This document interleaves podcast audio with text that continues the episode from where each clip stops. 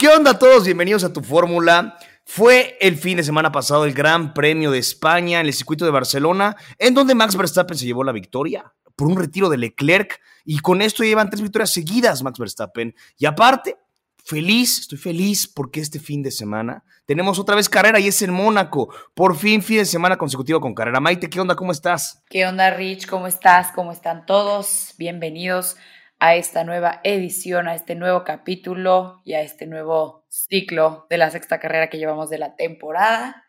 Estoy bien, eh, un poco cansada. ¿Ah, sí? Pero aquí estamos echándole ganas a la vida como siempre. ¿Sabes? Te voy a decir, estamos en una época difícil. Ok. Tú eres Géminis, ¿no? Sí, sí, sí. Ok, pues ahí te va. Ajá. Hay, hay un factor astrólogo determinado Mercurio retrógrada. ¿Eh? Retrógrado. Ajá, así se llama.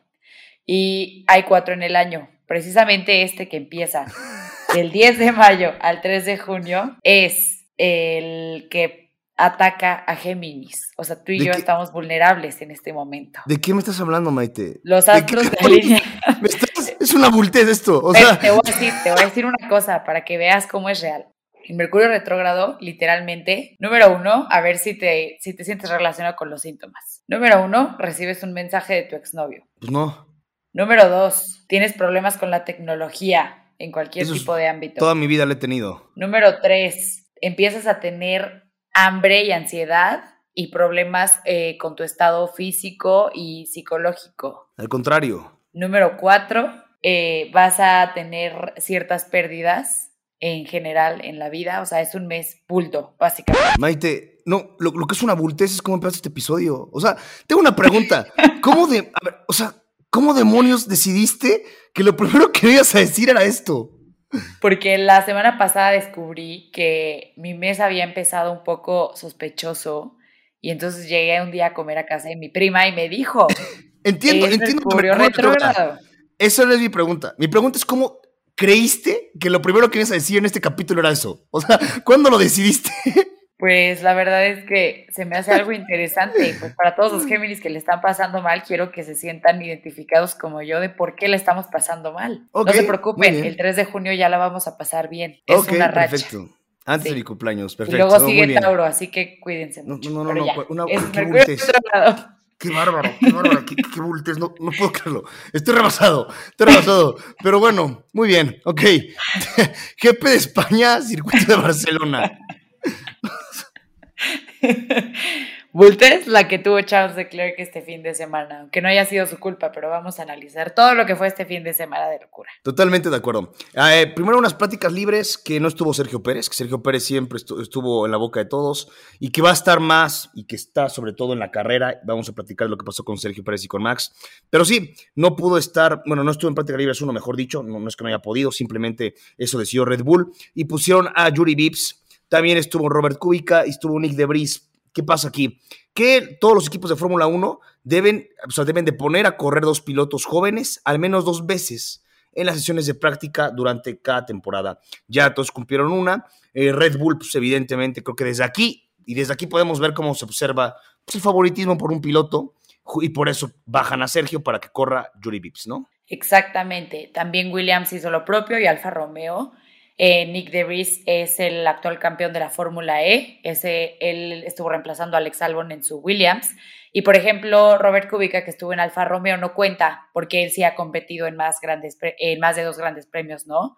Entonces, digamos que no cumple este requisito. Alfa Romeo aún debe de correr, pero aquí dándoles un poco de contexto de por qué es que las escuderías lo hacen, pues digamos que es un requisito Sí, es la que fuerza. se tiene por parte de la Fórmula 1. Exactamente. Porque mucho, mucho, muchos nos mandaron mensaje en nuestras redes sociales, recuerdo que nos arroba tu fórmula guion bajo uno en Instagram, en Twitter, que Lunes visiten nuestra página web, sí, www.formula.com.mx, sí, lunes de memes es buenísimo, buenísimo. Y obviamente en el canal de YouTube, ¿no? Que se suscriban, denos like tu fórmula. Pero te digo, mucha gente nos contestó en redes sociales el viernes, ¿por qué no está Sergio Pérez? Le dio COVID, ¿qué pasó? O sea, sí, no, no, no, me pregun- preguntaron eso, ¿eh? Mercurio O sea, retrógrado. no, calma, cálmate. Qué bultez, de verdad, qué bárbara. No puedo creerlo. Pero bueno, entonces, por eso no estuvo en Práctica Libres 1. No tuvo nada malo, no le pasó absolutamente nada. Llega para Práctica Libres 2 y el sábado se corren las Prácticas Libres 3. Y se ve que le faltó a Sergio esa sección extra. Esa sección extra de, prácticas le hizo falta. No estuvo peleando por la pole position. Eh, de, hecho, no fue, porque sí, o sea, no fue su mejor quality tal cual de la temporada. Sí se notó que le hizo eh, falta esa práctica libre uno. Y bueno, entonces y el que se acaba llevando la pole position es Charles Leclerc, que literalmente lo tuvo que hacer nada más con una vuelta, la segunda, y Max Verstappen no pudo pelear con Leclerc por esta pole position, ya que no pudo hacer su segunda vuelta rápida porque tuvo problemas con el DRS, que también es otro tema del que vamos a hablar, pero entonces Leclerc se lleva la pole. Exactamente, y Leclerc le suma entonces a Ferrari su pole número 234 en la historia de la Fórmula 1. Y también importante destacar que Ferrari no había logrado una pole position en el Gran Premio de España desde la temporada en el 2008 cuando Kimi Raikkonen corría para esta escudería. Es una vida, eso, eso de verdad, de verdad, es demasiado tiempo un circuito de Barcelona que ha sido ampliamente dominado por, por, Mercedes, ¿no? Hamilton ha ganado la cantidad de carreras aquí y, y, pues sí, y de verdad lo de Mercedes ha sido brutal en España. Eh, pero bueno, ok, entonces, ¿cómo teníamos la parrilla de salida? Verstappen en, la primera fila, en segundo lugar, junto con Charles Leclerc que arrancaba desde la pole position. En segunda fila, Carlos Sainz y George Russell. George Russell, que sin duda alguna es de los pilotos del fin de semana y del domingo. Y en la tercera fila, Sergio Pérez con Luis Hamilton. Estaba lindo, estaba lindo cómo arrancar las primeras filas. Inicia la carrera, inicia la carrera, arranca muy bien Checo, arranca mal Sainz y en, y en el liderato se mantiene todo igual. Arranca también bien Russell y nos encontramos en una situación en la que está Leclerc en un día de campo dominando la carrera, detrás de él, este, bastante más atrás, está Verstappen, pero aquí hubo un tema también, y es que Verstappen se acabó saliendo al principio de la carrera en la curva 4, entonces lo acabó bajando, y aquí fue donde empezaron las bulteces. Leclerc en primero pelándose, ya yéndose, y después venía Russell, Checo Pérez y Max. Exactamente, y justo lo que dices aquí es donde empezaron las, las bulteces pues digamos que existieron varias ocasiones en donde se le pidió a Sergio Pérez que se diera la posición a su compañero Max Verstappen. Entonces, o sea, lo primero es para la vuelta 11, ¿no? O sea, en la vuelta 11 recibe Checo Pérez esta primera instrucción en donde le dicen, eh, deja pasar a Max para que siga la persecución con Russell, que aquí vimos un duelo bastante interesante. La verdad es que Russell tuvo una muy buena carrera en ese sentido y, y nos dio pues un cierto espectáculo con los Red Bulls. ¿No? Sí, defensa tremenda de George, tremenda estuvo su defensa. Tremenda. Y, pero aquí está el primer tema, le dicen, Checo deja pasar a Verstappen para que Verstappen pueda aspirar a rebasar a Russell. Y aquí empieza el problema con el DRS, que fue un desastre total lo del DRS. Se abría cuando quería, eh, a veces no se abría, a veces sí, y cuando más cerca estaba eh, Verstappen por atacar a Russell, parecía que es cuando se dejaba de abrir entran a pizza al mismo tiempo, salen en la misma posición, no, sigue con un temota y un problemón Verstappen con el DRS, intenta atacarlo, se vuelve un duelo brutal y George Russell no cede la posición y ya Max no sabía ni qué demonios hacer. Y ahora entonces es cuando Checo dice, yo voy mucho mejor que Max, tengo más ritmo, déjenme pasar para que yo pase rápido a Russell. Y aquí es donde viene lo primero, Red Bull le dice, nanáis, estás muy lejos, no vamos a dejar pasarte, no vamos a dejar que a Max para atacar a Russell. Exacto, vamos a ver el problema eh, que tiene con el DRS precisamente Max Verstappen, bueno, según las indicaciones del técnico oficial de la FIA, ¿no? Que se dan normalmente, bueno, más bien que se dan previos a la carrera, dicen eh, que Red Bull optó por reemplazar el activador, el activador del DRS y eh, los pasadores del flap de la aleta en el RB18 de Max Verstappen. Entonces el equipo estaba preocupado por unas grietas y fracturas que tenía ahí con el, con el DRS, bueno, con el... con, la aleta, pues, como tal. Y entonces intentaron, eh, ahora sí que repararlas como pudieron, pero obviamente le terminó afectando al alerón. Y esto fue de, obviamente después de las cuales. Y lo que Christian Horner sugirió es que quisieron bajarle mucho peso, o sea, quisieron hacerlo muy liviano eh, estas áreas del automóvil y pues el alerón obviamente querían hacerlo como potencialmente más flexible y eso implica que tiene más, es más propenso a dañarse y pues fue precisamente lo que pasó. Por eso Max tenía eh, fallas con su DRS. Sí, eso es justamente lo que dices, ¿no? A ver, aquí hay un tema importante. Eh, después de las qualis, de que Max tiene este problema con, con, el DRS que no se le abre y que por eso no puede aspirar con una segunda, una segunda vuelta rápida, a luchar por la pole position con Leclerc, ajá, Eh, aquí los coches después de la quali entran en pack fermé, que es que no pueden ser ampliamente modificados, es decir, solamente hay ciertas partes que puedes cambiar para, sin que te penalicen. Y justamente fueron las que mencionas que cambiaron. Cambiaron el activador del DRS y estos pasadores eh, de pivote, ¿no? De, de, la, aleta. Porque eso fuera lo que podían cambiar y eso a lo mejor pensaron que podía ser. Pero ya después se nos damos cuenta en la carrera y después de la carrera y el análisis que hace Red Bull, que no tiene nada que ver con eso. Nada que ver, iba por ahí. Y como dijo Christian Horner, estaba más relacionado a que era muy liviano el DRS. Entonces esa área era demasiado liviana y entonces pues, se podría dañar más y, que, bueno, y están más preocupados, como tú dices, por las grietas, ¿no? Y, todo esto. Entonces, sí, eso fue lo que pasa. Y aún así no dejaron pasar a Checo, ¿no? Cuando, cuando era más rápido y él pudo haber rebasado rápido a Russell. Entra Pitts Verstappen y aquí es cuando cambia la estrategia. Cuando entra Pitts Verstappen en esta ocasión, ya se decanta totalmente que va a ser una estrategia tres paradas. Sergio Pérez puede rebasar tranquilamente y con un muy buen movimiento en la, en la recta principal a Russell y Checo empieza a liderar el GP de España. Y lo lidera, y lo lidera, y lo lidera. Max Verstappen después entra ya por tercera ocasión a por con unos neumáticos rojos y ya después y va sobre Checo Pérez y, y aquí es cuando viene la polémica, lo que traen a muchos mexicanos muy violentados, lo que a Checo se molestó, de lo que se ha hablado todo esto, todos estos días, y es cuando le dicen a Sergio Pérez, Checo, tenemos una diferente estrategia, si Max básicamente es más rápido, pues déjalo pasar, ¿no? Y pues Checo dice, me parece injusto, pero ok, y deja pasar a Max. Ahí es donde estuvo el tema, ¿no? Exacto, y justo es eh, la polémica. A ver, de entrada, eh, Max Verstappen necesitaba quedar en primero para superar a Charles Leclerc, porque si Max Verstappen quedaba en segundo, necesitaba la vuelta rápida para empatarlo, ¿no? Ajá. Entonces, de entrada, el quedar en primero lo iba a volver el líder de, líder del, bueno, del campeonato mundial de, de los pilotos.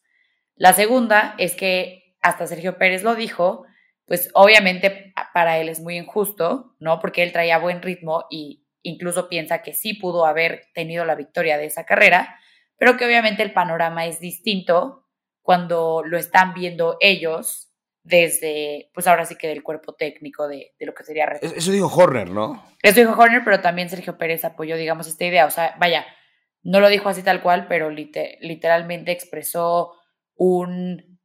Obviamente es distinto lo que ellos están viendo a lo que yo percibo. Y Horner justo Checo estaba molesto, o sea, Checo estaba no, molesto. No, por supuesto, pero se dio la posición y obedeció. Sí. Y dijo que eran un equipo muy unido, pero que iban a platicar, o sea, iban a Al final de la carrera dijo, al final de la carrera dijo Checo, eh, estoy feliz por el equipo, pero tenemos que platicar. Es decir, Checo no estaba feliz de que le hayan dado esta instrucción y mucha gente está muy violentada y muy enojada porque pues es, básicamente decir, déjate perder. Así, haz de cuenta que, que tú, que, bueno, te vas, vas, a andar con, eh, vas a ser teatro, vas a ser un teatro, ¿no? Una vez platicado, ¿no? Quisiese, es mi plan. imagínate que la vas a romper, que la vas a romper y, y, y vas a acabar en primer lugar pero todavía te cuesta y a lo mejor no logras llegar y viene más y viene la que va atrás de ti, que es, también de tu equipo, y te dicen, ¿sabes qué? Déjala pasar por el equipo, sin poner resistencia. No, pues claro que violenta, ¿no? Enoja. ¿Tú, ¿Tú qué dices? ¿Estás, de acuerdo con esto que, con esta decisión que tomó Red Bull de decirle a Checo que no dejara pelear? O sea, que no pelear y que lo dejara pasar. ¿Crees que hizo bien Red Bull? ¿Crees que hizo mal Red Bull? ¿Te gusta esto? ¿No te gusta? ¿Estás en contra? ¿Te molesta? O dime cuál es tu postura. A ver, ahí te va. Primero voy a decir exactamente lo que dijo Sergio Pérez. Él dijo, hay algunas cosas que discutiremos internamente solo para entender lo que sucedió, ya que cuando conduces no entiendes mucho del panorama general, que es lo que estaba diciendo, y que obviamente Christian Horner hizo como mayor énfasis en eso, ¿no?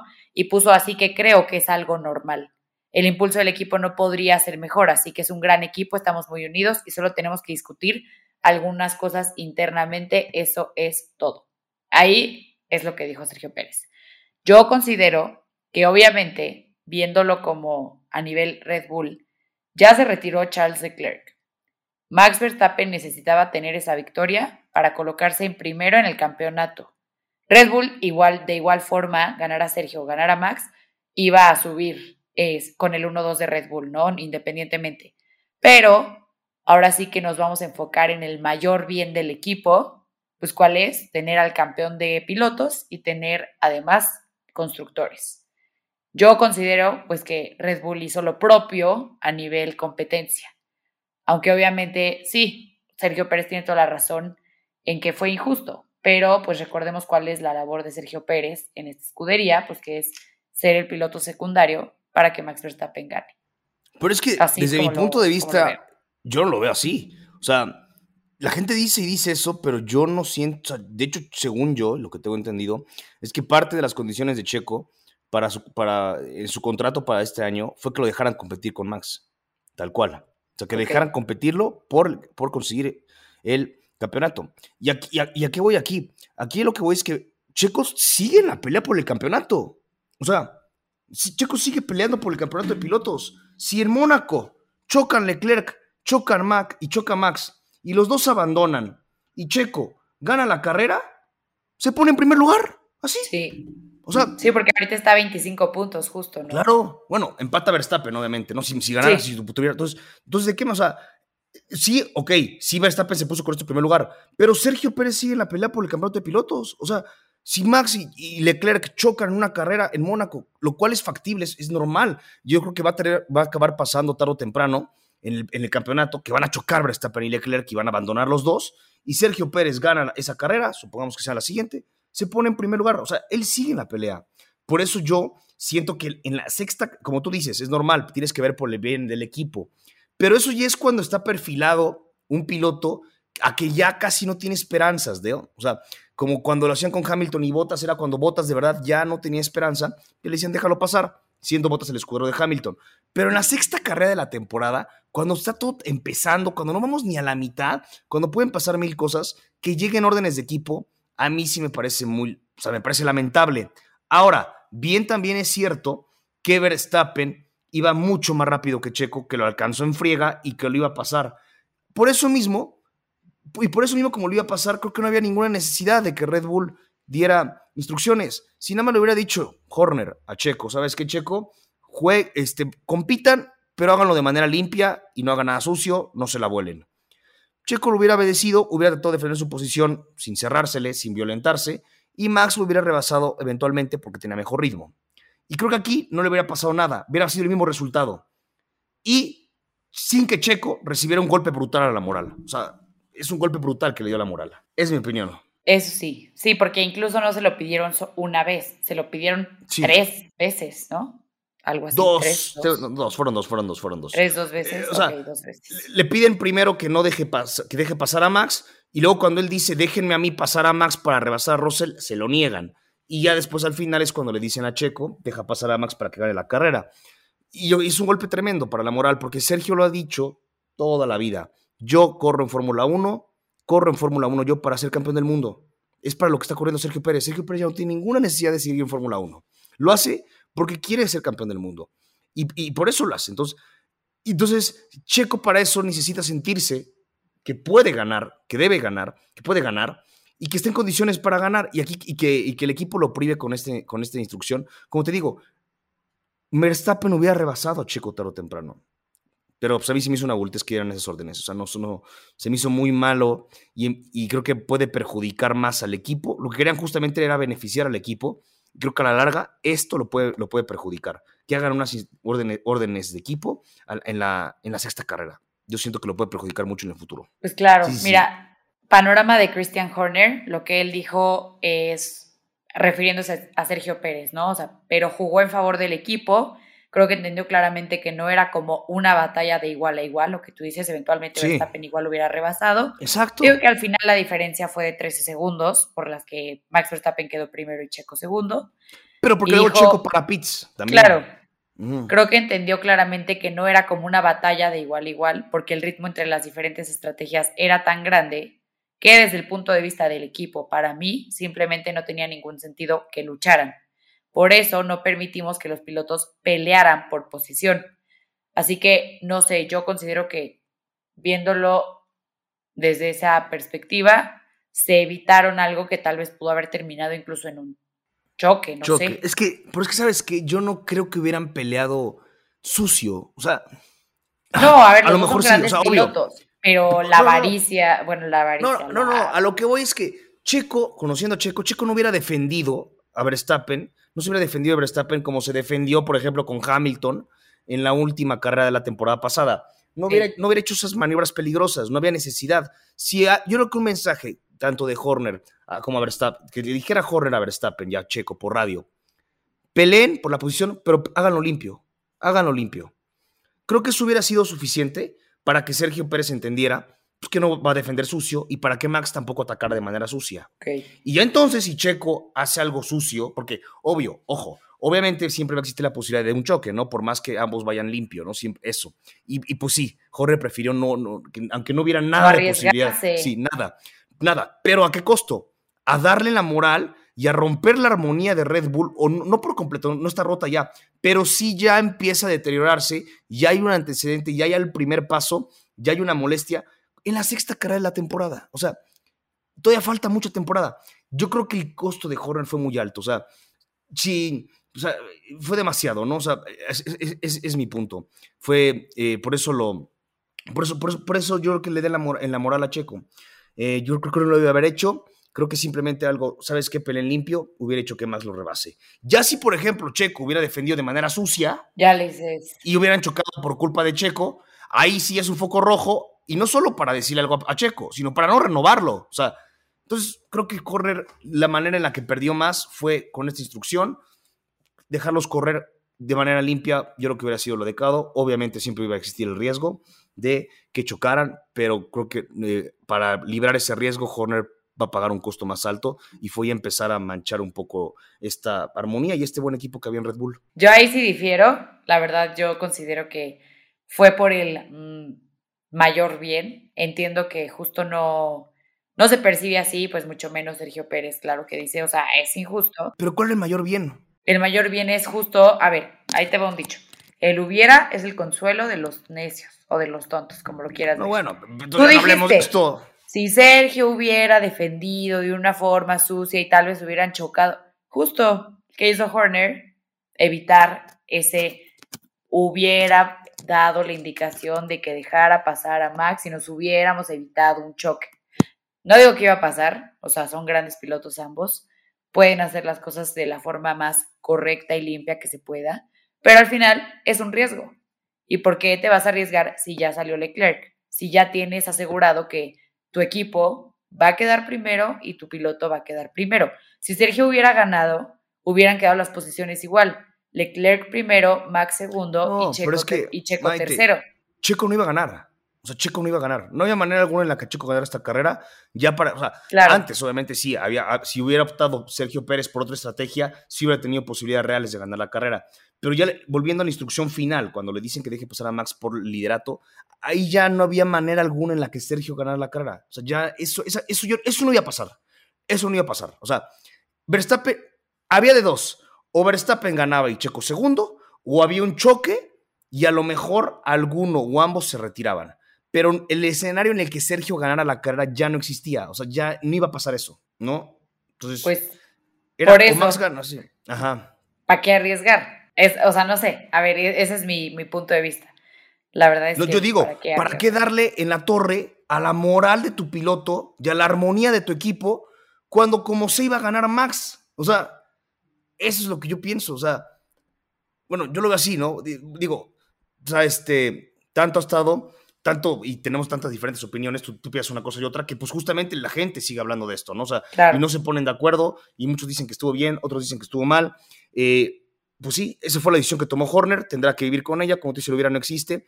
Y pues bueno, le dio en la torre a, a Checo un poco moralmente, está molesto Sergio, va a hablar con el equipo y vamos a ver cómo empieza a reaccionar esto. Lo que sí es que este perfecto bromance, esta armonía de hermanitos, no, no, digo, no digo que ya se rompió, pero sí ya tuvo la primera pelea, ¿no? Como, como cuando tienes un nuevo novio, una nueva novia, y, y tienen la primera discusión, es como, ay, ya tuvimos la primera discusión, chinga. Ya no todo es color de rosa.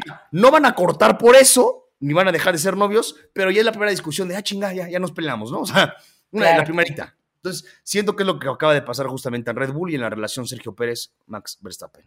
Justo, incluso hice, hicimos un meme ahí para que lo vean, ya saben, arroba tu fórmula guion bajo uno en Instagram, en donde están Sergio y Max casco con casco y Max le dice, güey, te rifaste y Sergio le contesta, ahorita hablamos. ¿No? La básica. Sí, sí. Sí, pero sí. pues no sé. Nuestras, opiniones, nuestras opiniones son diferentes. Posiblemente mucha gente eh, me mente la madre. A ver, yo adoro y amo a Sergio Pérez y no dudo que, que tenga madera para ganar. Simplemente considero y coincido en esta ocasión con que Christian Horner eh, tomó la decisión correcta y se evitó algo que pudo haber terminado en un caos para Red Bull cuando ya tenían asegurada una victoria para ambos pilotos, porque al final Red Bull terminó siendo el campeón de este Gran Premio. Ahí, lo dejo, ahí lo dejo. Pero el ganador, del Gran Premio, porque para que sea campeón todavía le faltan muchas carreras. el ganador del Gran Premio de Barcelona. Sí, sí. De, este eh, Sí, sí. Entonces, bueno, ok, ese es tu punto de vista. Yo siento que lo hizo a un costo de darle la torre a su equipo cuando el resultado muy posiblemente, muy probablemente iba a ser el mismo, iba a ser muy similar. Y más aún que, por ejemplo, a Christian Horner, siendo pues, el director, siendo jefe de equipo, lo, lo que debería interesarle es que Red Bull ganara el campeonato de constructores. Independientemente de cuál de los dos gane el de pilotos, bueno, eso iba a pasar, ¿no? Pero si ambos están peleando, creo que debió de haber dejarlos correr en la sexta carrera de la temporada. Ya si a lo mejor estuviéramos en las últimas, en las últimas tres, en las últimas cinco, que ya están jugando, ya Checo ya no tiene posibilidades de ser campeón del mundo y Max está peleando durísimo con Leclerc, ahí sí se entiende perfectamente un orden de equipo. Pero en la sexta carrera, manches, o sea, no, no, no, no, no, siento que sea algo, no siento que sea algo bueno para el deporte ni, ni, que, ni que dé un mensaje bueno de Red Bull y para el equipo. Pero pues era lo que estábamos esperando que pasara, esta situación y a ver cómo iba a reaccionar Red Bull y pues lo acaba de dejar muy claro.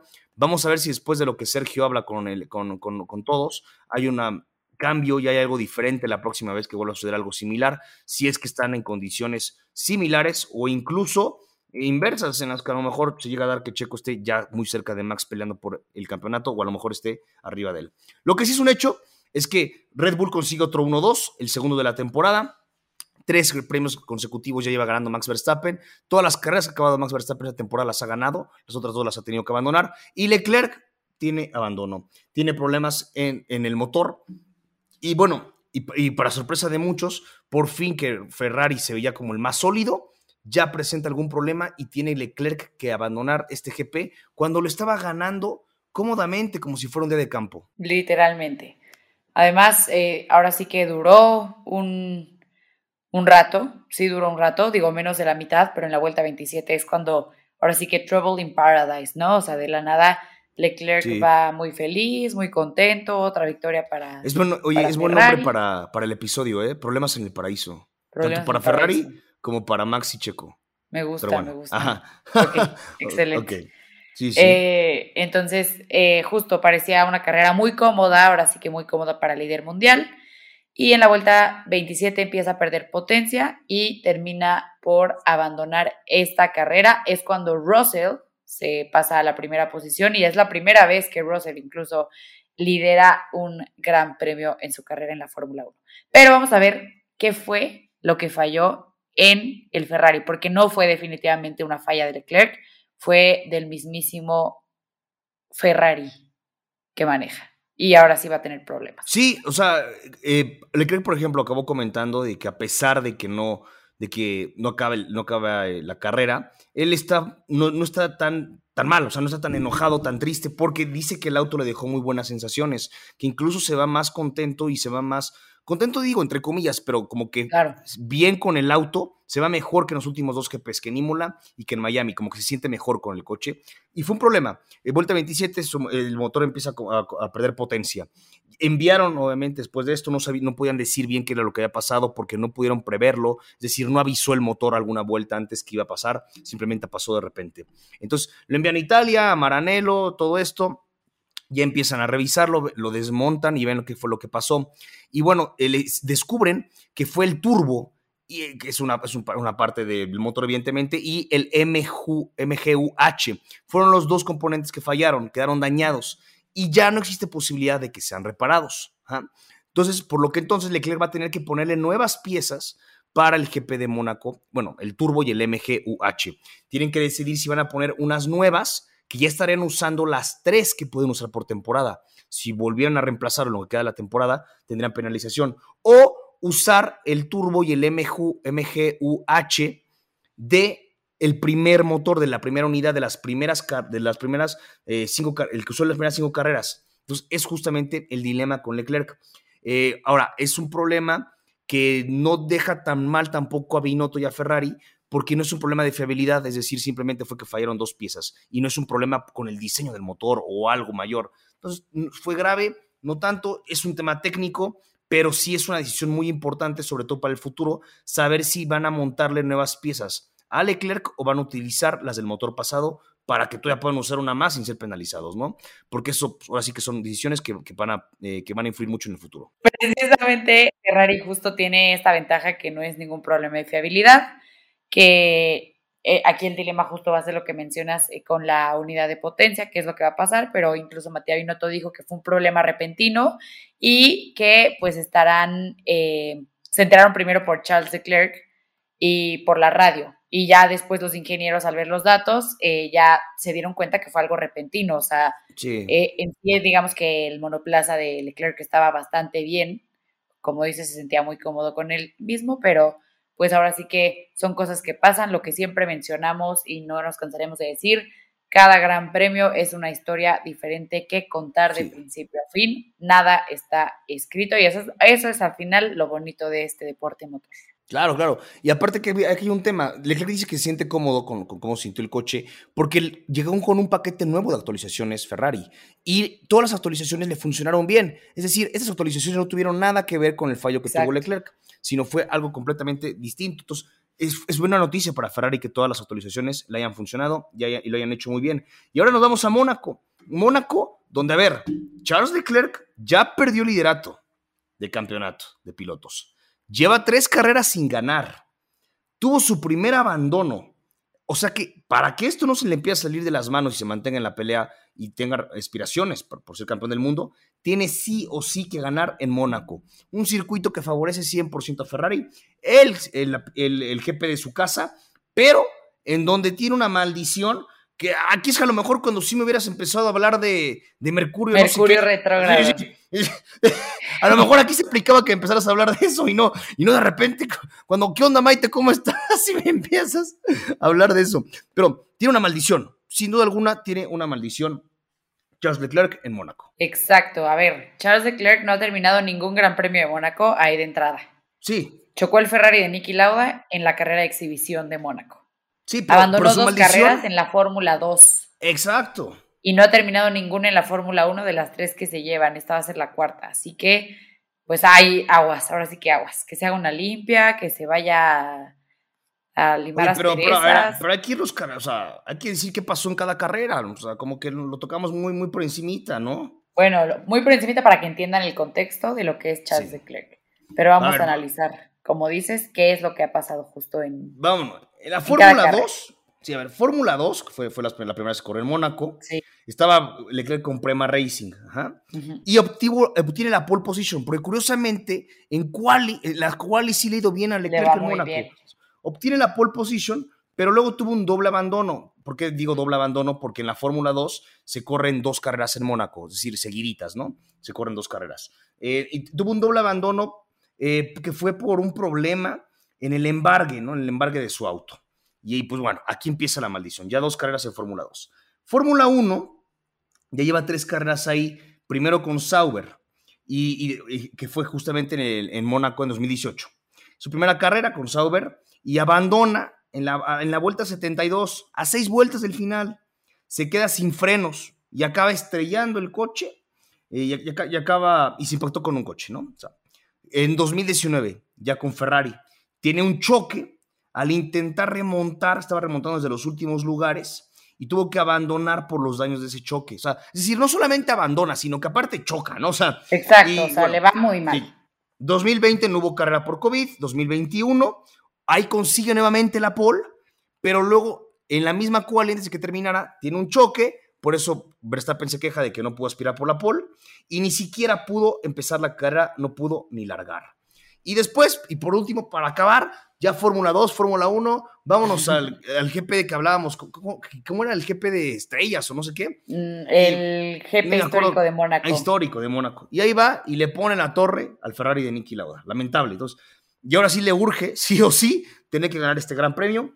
Vamos a ver si lo puede conseguir. ¿Tú estás con Leclerc para que ya rompa la maldición o tú sigues con las supersticiones y crees que no lo va a lograr? Mm, O sea, la verdad es que yo siento que aquí la sugestión mental que ya tiene, está como predispuesto a... Ahora mejor sí astrología. No, o sea, yo ¿Va a romper la maldición o no? A ver, es que imagínate, o sea, si siempre te ha ido mal en algo, todo el tiempo, aunque tengas las esperanzas, la sugestión mental puede más que todo. Entonces yo siento que sí va a estar muy mindfoqueado, es la palabra, y le va a ir mal. Algo, algo va a pasar, o tal vez pueda terminar la carrera y eso sea un avance, pero no considero que la gane, exactamente. Eh, con que la termine sería un avance, es decir, un, podio, un, podio sería brutal, ¿no? O sea, creo que sería brutal un podio, ¿no? Porque es que no han ni acabado las carreras, ¿no? Simplemente eh, ah, es triste, ¿no? Es triste. Más aún por cómo se encuentran ya en el campeonato de constructores, vamos a repasarlo rápidamente, y de pilotos. Verstappen en primer lugar con 110 puntos, Leclerc en segundo lugar con 104 y Sergio Pérez en tercero con 85, ¿no? Ahí andamos. George Russell, que tuvo un carrerón, que sigue siendo el único piloto que termina entre los primeros cinco lugares eh, en, todas las, en todos los GPs del año, está en cuarto lugar con 74 puntos, y Carlos Sainz en 65 puntos en quinto. Sainz que debería estar mucho más arriba, que incluso la gente, algunas personas pensaban que iba a ganar el GP de Barcelona, de, España, en su, en su casa, no el GP de casa, ni siquiera, y acaba teniendo una actuación pobre, ¿no? Desde mi punto de vista. Acaba en cuarto lugar, que pues para lo que aspiraba Sainz es triste y sobre todo por el monoplaza que tiene. Pero sí, pues tiene que ganar Leclerc. Leclerc tiene que ganar. Y en el campeonato de constructores, Red Bull está en primero con 195 puntos. Aquí sí hay más diferencia. Y Ferrari en segundo con 169. Así es entonces como vamos a llegar a Mónaco. Exacto. Y Mercedes con 120, que este fin de semana, pues digo, no digo se acerca peligrosamente porque todavía está un poco atrás, pero Sí. Al mismo tiempo, es, muy temprano todavía y la verdad es que Mercedes se mostró fuerte. A ver, a mí me sorprendió que Hamilton recuperó bastante bien su pérdida de potencia. Eh, perdón, sí, tuvo pérdida de potencia desde el principio. Se fue hasta lo más bajo de la parrilla y remontó. Y aunque no quedó en cuarto, puntuó. Y. Sí, la, fue brutal la, remontada de Hamilton, ¿eh? Sí fue, sí fue tremenda. La verdad estuvo brutal. O sea, algo así como Brasil. Nada más no, que no, no, no, no, no, no, no, no, no, de Brasil no. Remontó desde la P, creo que 18 hasta P no, no, no, pero es que lo de Brasil se cosa aparte. Brasil yo creo que es de las mejores carreras y los mejores fines de semana en la historia de, Hamilton. Pero es que sí, ya estamos empezando a ver actualizaciones, ¿no? Es decir, actualizaciones en, en Mercedes que ya están funcionando incluso desde Miami. Actualizaciones también en otras escuderías como por ejemplo Aston Martin, que sacaron una copia de Red Bull que, eh, de los creadores. Sí, de los creadores del Mercedes Rosa, pues ahora viene el Red Bull verde, ¿no? Literalmente, eh, Aston Martin parece que le copió a Red Bull y nada más pintó su monoplaza de verde. Y que eso ni siquiera les ayudó mucho porque les fue también bastante mal en Barcelona. Y para acabarla de, de, joder, creo que aparte asaltaron a Vettel, ¿no? O sea, el, tipo... Tristísimo su caso. Lo robaron, sí, le robaron el lunes en la mañana y pues fue, algo lamentable, ¿no? O sea, y luego persiguió a los ladrones, ¿no? Tengo entendido en un patín del diablo. Patín del diablo. Fue una locura. Fue una locura. Perdió, perdió, perdió lana. O sea, perdió lana y con el robo, ¿no? O sea. Lana, sí perdió lana, pero el que más perdió lana, o sea, perdió sus AirPods. Ah, bueno, bueno, bueno. O sea, sí traía la mochila, no sé qué tantas. Ah, no, pero sí traía su documentación también y también la perdió. entonces, imagínate. Fue un tema. Encontró los AirPods, pero solo botaron los AirPods ahí en un jarrón en un centro comercial y se llevaron la mochila, pues ahora sí que con lo importante. Pero de, de dinero, ¿sabes quién sí perdió mucho dinero este fin de semana? Yo, no, no, no, ¿quién? Otro bulto. Pues Drake, así, algo, algo similar a lo tuyo, pero Drake le metió a Charles Leclerc. Drake le, metió Leclerc, A ver, ¿tú qué habrás perdido? ¿Mil pesos? ¿Dos mil? Ah, sí, ya, ya, ¿sabes cuánto ha puesto? ¿Qué digo para No, pues no sé, te estoy preguntando. no, pues no va a andar revelando cuánto ha puesto. Como bien dicen, se dice el pecado, pero no el pecador. Eh, sí, el pecado es cuánto dinero apostaste, no que tú apostaste ah, dinero y lo perdiste. perdón,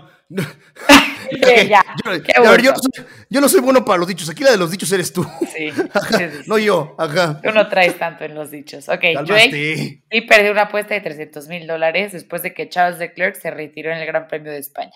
¿Tú perdiste 300 mil dólares? No, ni siquiera los he visto, ni siquiera los poseo. y si los, los tengo. Sí, sí, sí, sí, jamás. O sea, no, no, ni siquiera los voy a imaginar cómo Mercurio retrógrado. Drake seguro es Géminis, porque perdió. Qué, qué es que bárbara. Debe ser Géminis también. Checo Pérez. No, Drake, ¿cuándo cumplirá años Drake? Eh? A ver, a ver, te voy a investigar, te voy a investigar.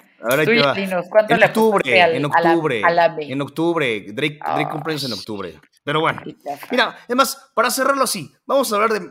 Acabamos hablando otra vez de Mercurio, no sé qué, y, y creo, creo que es otra vez la señal para, para que nos retiremos, ¿no? O sea, eh, la- la- la- lamentable lo de Mercurio. Oye, Charles Leclerc también es de octubre y Drake ¿Ya también ves? es de octubre. No tiene nada que ver. No, no, no ahora con otra teoría. Nada, No, no, no, no, no. No empieces con la teoría astrológica, te lo suplico, por favor. Pero bueno, así está la situación entonces. Eh, yo digo que Leclerc puede romper su maldición y se puede llevar, y yo quiero ver ganar en casa. Entonces yo sí creo, yo, yo, yo sí, yo sí soy un tipo de superstición, pero creo que fueron hechas para romperse y Leclerc la puede romper en esta carrera y este año en su casa y ganar, que es lo que ya quieren verlo todos sus seguidores.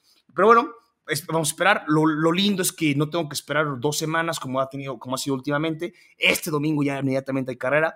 Y aquí, ustedes díganos a quién le van, síganos en nuestras redes sociales, arroba tu fórmula guion bajo uno. Ahí vamos a estar, vean en todo el contenido que vamos a tener preparados, previas, eh, vamos a cubrir carrera, lives, post en, en YouTube.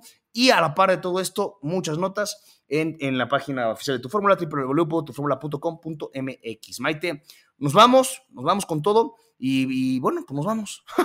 Pues nos vamos, ahora sí que nos vamos. Pues sí, Besos y abrazos, descansen muchachos. Excelente inicio de semana. Los queremos. Besos y abrazos.